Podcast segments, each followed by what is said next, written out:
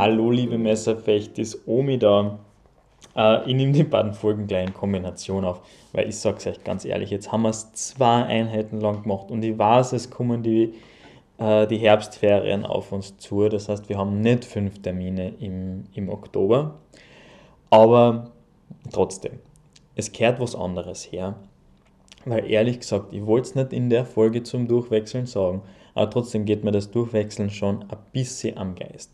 Ja, man kann sich länger damit beschäftigen, ähm, aber wie sage ich es denn gescheit? Es ist so etwas, es ist so ein bisschen ein One-Trick-Pony. Ja? Es, es ist etwas, was alleine steht, wo man sich manche Prinzipien durchaus gut anschauen kann und durchaus gut diese, äh, eben diese ganze Distanzspielerei und die Wahrnehmung von Distanz, vor allem darüber habe ich ja letztes Mal viel geredet, sich anschauen kann und was alles wunderbar wichtig ist, aber es ist ja nicht ohne Grund so, dass ich das Format so gewählt habe, dass wir uns jetzt mit dem Zufechten beschäftigen, weil es ja im Endeffekt das ist, was mich am wenigsten interessiert am Messerfechten. Das, was mich am meisten interessiert, ist dann eher wirklich schon das Winden und das engere Spiel im Krieg. Und da ist es eben leider so, dass das Durchwechseln da, ja, du manchmal kann es schon vorkommen, aber dass das Durchwechseln da etwas alleine steht und sich nicht so integriert in den Rest dieses Fechtsystems. Und deswegen werden wir das zwar auch wieder mal ein bisschen wiederholen und uns dann in der Wiederholungseinheit dafür Zeit nehmen, aber ich möchte trotzdem jetzt schon im Zufechten in diesem Monat etwas Zweites einführen, wie ich es eben meistens gemacht habe. Und das ergibt sich gerade so schön, weil ich das im F1-Kurs, also im Technikkurs, äh, auch gerade mit den Leuten mache, mit dem Langschwert. Und das ist der Zwerchfehler. Also in dem Fall bei uns dann der Fehler aus dem Entrüsthau. Und da gibt es schon einmal eine wirklich, wirklich spannende äh, Unterscheidung zwischen den beiden Quellen, weil im Techniktraining verwenden wir ja das Danzig-Manuskript und da haben wir natürlich den Leckküchner als unsere Bibel. Und da gibt es direkt einen markanten Unterschied, nämlich ist es so, wenn ich an Entrüsthau hau, beziehungsweise an Zwerchhau, dann passiert das in der oberen horizontalen Hiebebene und damit befindet sich meine Hand nicht mehr auf Schulterhöhe. Im Vergleich dazu, wenn ich einen Oberhau hau, dann ist in dem Moment, wo ich triff, die Hand idealerweise auf Schulterhöhe oder etwas darunter, je nachdem wie es genau ausgeführt ist. Aber das heißt, damit habe ich die maximale Reichweite. Sobald meine Hand diese Höhe verlässt, wird sich die Reichweite verkürzen. Also entsprechend habe ich, weiß ich nicht, Hausnummer 15 cm weniger effektive Reichweite. Und das schlägt sich in dem, wie uns im Danzig-Manuskript geraten wird, einen Fehler im Zufechten zu machen, zu machen nieder, weil nämlich dort zuerst ein Oberhau geschlagen wird und dann, wenn dieser versetzt wird, erst ein Zwerch. Im Vergleich dazu, äh, Leckküchner befasst sich mit solchen Sachen überhaupt nicht, äh, womit er sich mir wahnsinnig sympathisch macht, aber was natürlich etwas ist, was man bedenken muss, und schlägt direkt vor, mit dem Entrüsthau ins Zufechten zu gehen, was natürlich eine vergleichsweise riskantere Angelegenheit ist. Allerdings gibt es da auch verschiedene Varianten, wie man das macht und er schlägt auch vor, warum. Das erste, was ich euch jetzt vorlesen werde, ist 26 Verso. Fehler verführet, die Zinnen nach Wunsch errühret. Das ist einmal wirklich nur das Basic-Stück und dann schauen wir uns das weitere an. Hier lernt der Meister, wie man mit dem Entrüsthauf fehlen sollte. Wenn mit den Fehlern werden die Meister sehr gebläut die die Näver versetzen wollen und hauen nach dem Messer des Manns. Nu den Fehler treib also. Du, als sam du ihn wollest hauen mit dem Entrüsthau zu den oberen Zinnen seiner linken Seiten Und im Hau, so du nahend bei dem Messer bist, so hau ihm zu der anderen Zinnen seiner rechten Seite zu dem Haupt. Gut, da gibt es jetzt manches, was Erklärungsbedarf hat. Und zwar, äh, die, die Never versetzen wollen, das ist, oder Neuer, es ist geschrieben N-E-W-E-R und heißt in diesem Kontext, zumindest ist es die Auslegung, weil es nämlich genau in diesem Wortlaut auch im Danzig-Manuskript drinnen steht, das heißt die Auslegung, auf der unsere Interpretation beruht, bezieht sich das auf Leute, die immer nur versetzen wollen. Das ist einfach etwas, was in seiner Wortbedeutung uns sich nicht ganz erschließt, aber es macht Sinn, vor allem mit dem Addendum, die hauen nach dem Messer des Manns und eben nicht zu dem Blößen. Und dann steht da, du als Sam, du ihn wollest hauen, als Sam, das heißt einfach als ob. Genau, also du so, als wolltest du ihn hauen. Und dann sind wir ganz einfach in einem Zwerg zuerst rechts und dann links, oder beziehungsweise entrüst hat zuerst rechts und dann links. Und eben wie gesagt, das müsste dann, müssen wir als, als Interpretation hinzufügen, müsste mit einem sehr weiten Schritt passieren, weil ich muss mich eben relativ nah, also vergleichsweise näher zu meinem Gegner hinbewegen, als er oder sie, wenn es mir jetzt mit einem, mit einem Oberhau angreifen mag. Und das, sonst steht natürlich über die Beinarbeit überhaupt nichts drinnen.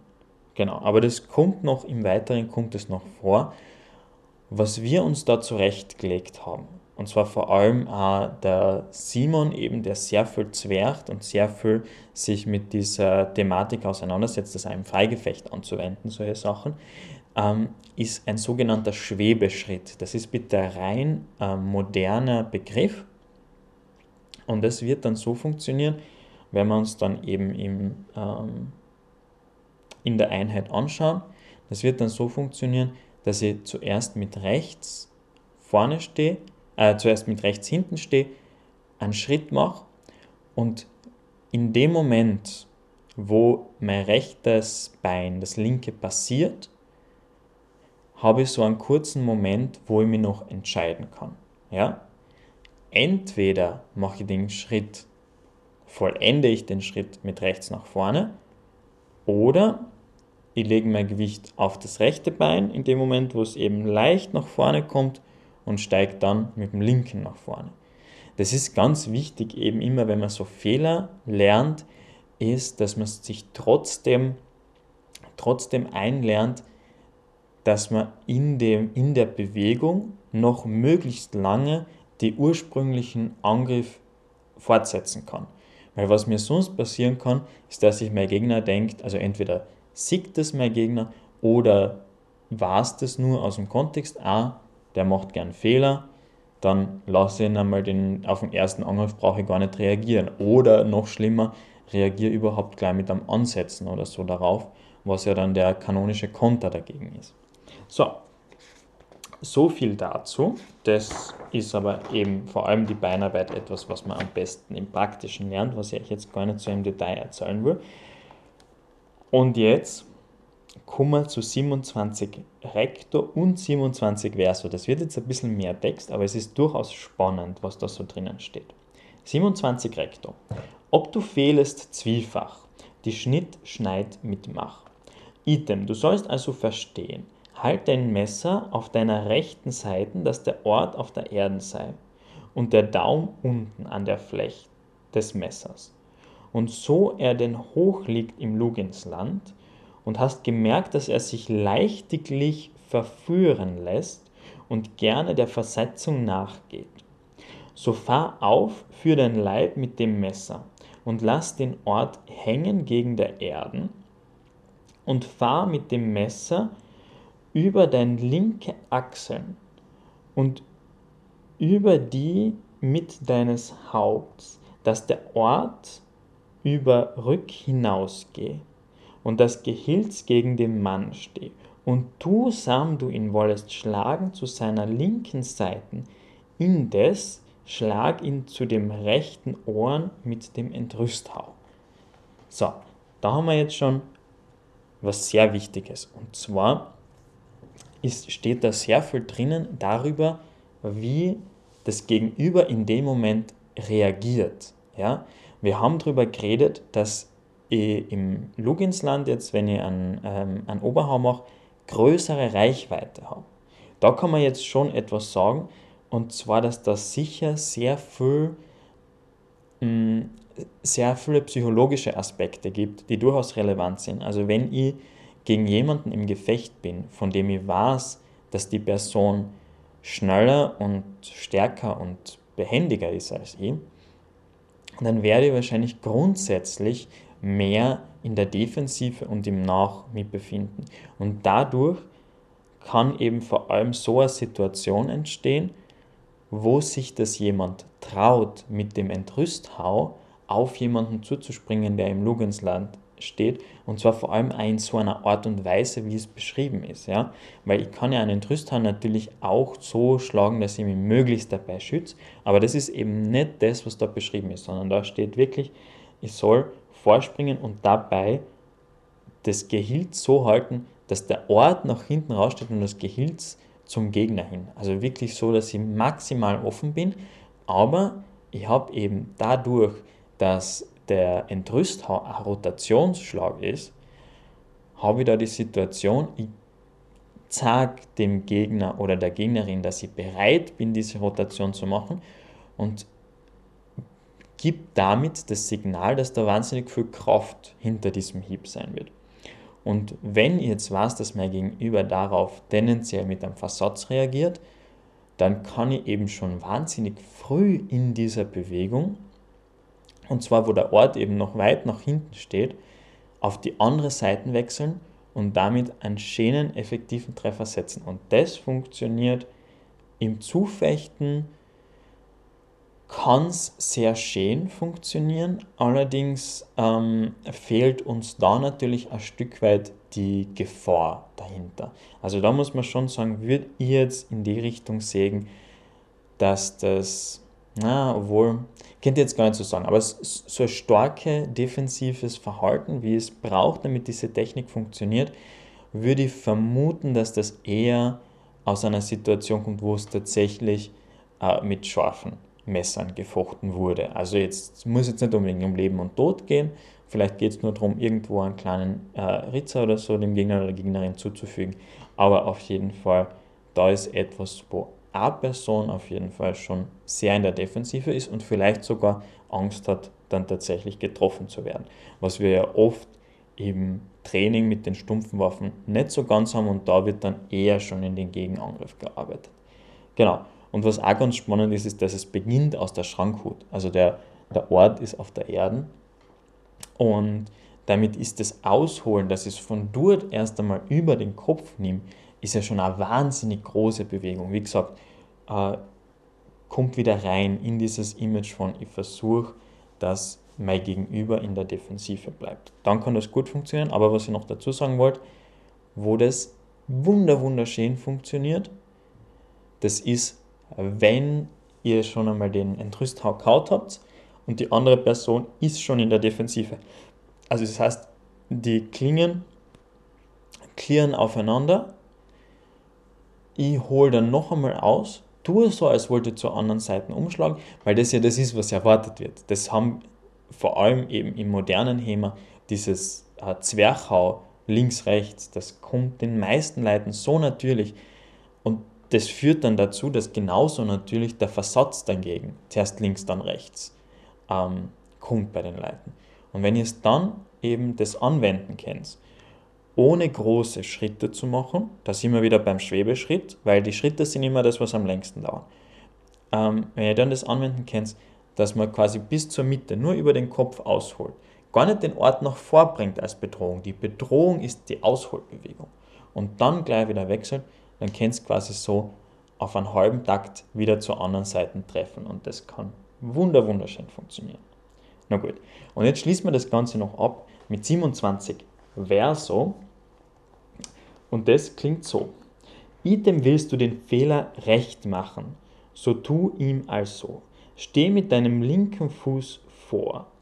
Als vor, So du nur das Messer für deinen Leib führest, so schreit mit dem rechten Fuß zu deinem linken und droh ihm, als du wollest, zu seiner linken Seiten schlagen. Und wenk mit dem oberen Teil deines Leibs gegen seiner linken Seiten, dieweil indes schreit mit dem linken Fuß auf seine rechte Seiten und schlag ihn mit dem Entrüster zu seinen rechten Ohren. Indes fahr auf mit dem Messer und tu aber, Sam du ihn wollest schlagen, auf sein linke Seiten und wenk ein wenig mit dem Leib auf sein linke Seiten. Indes schreit aber mit deiner rechten Seiten, äh, mit deiner rechten Fuß hinter seinen rechten und schlag ihn wieder zu der rechten Seiten ein mit dem Duplieren und schlag ihm die Kurzschneid hinter seines Messers Klingen in das Angesicht.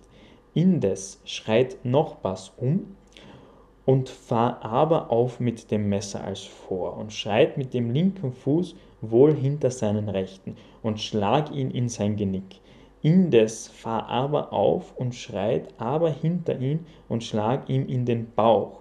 Das heißt, der Treffer indes umschreit, das heißt der Treffer indes umschreit ihn gar und hau ihm wieder zu dem Nacken.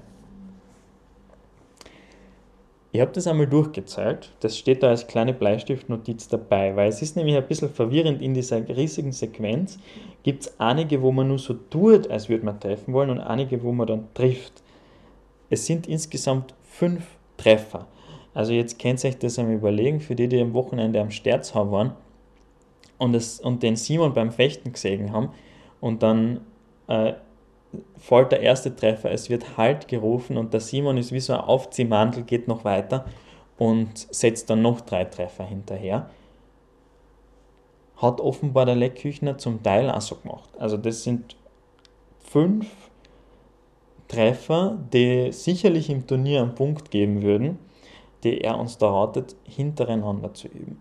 Wobei leider aus dem Text nicht ganz klar ist. Also es ist aus dem Text ergibt sich äh, sehr klar, wo er eben schreibt, man soll damit treffen und wo soll man nur so tun, als wollte man damit treffen. Für mich und meine Art und Weise, wie ich das in meinen Fechten aufnehmen könnt, würde ich das tatsächlich nicht als so strenge Sequenz lernen wollen. Ich habe es ja noch nie so tatsächlich durchgearbeitet. Wir könnten, könnten uns dann anschauen, ob wir das bei der Einheit zum Abschluss machen wollen. Ähm, aber auf jeden Fall so eine Sequenz zu lernen und dabei sich aber die Möglichkeit einzutrainieren, beliebig viele und was auch immer davon als Fehler zu schlagen, das wäre natürlich etwas, was wahnsinnig gut ist. Und was man da wieder sieht, ist der berühmte Merkvers, wer neva versetzet, meister den mit viel hauletzet. Also wer immer nur versetzt und gegen die Klinge arbeitet, so wie man es da sieht, gegen den soll man einfach im Vorbleiben und irgendwas wird schon treffen. Und wenn es dazu einen Fehler braucht oder ganz viele Fehler braucht, irgendwann kommt man immer durch. Ja, das will ich euch mitgeben, das werden wir heute machen mit einem kleinen Einstieg noch zum, zum ähm, Durchwechseln, damit wir das nicht ganz vergessen.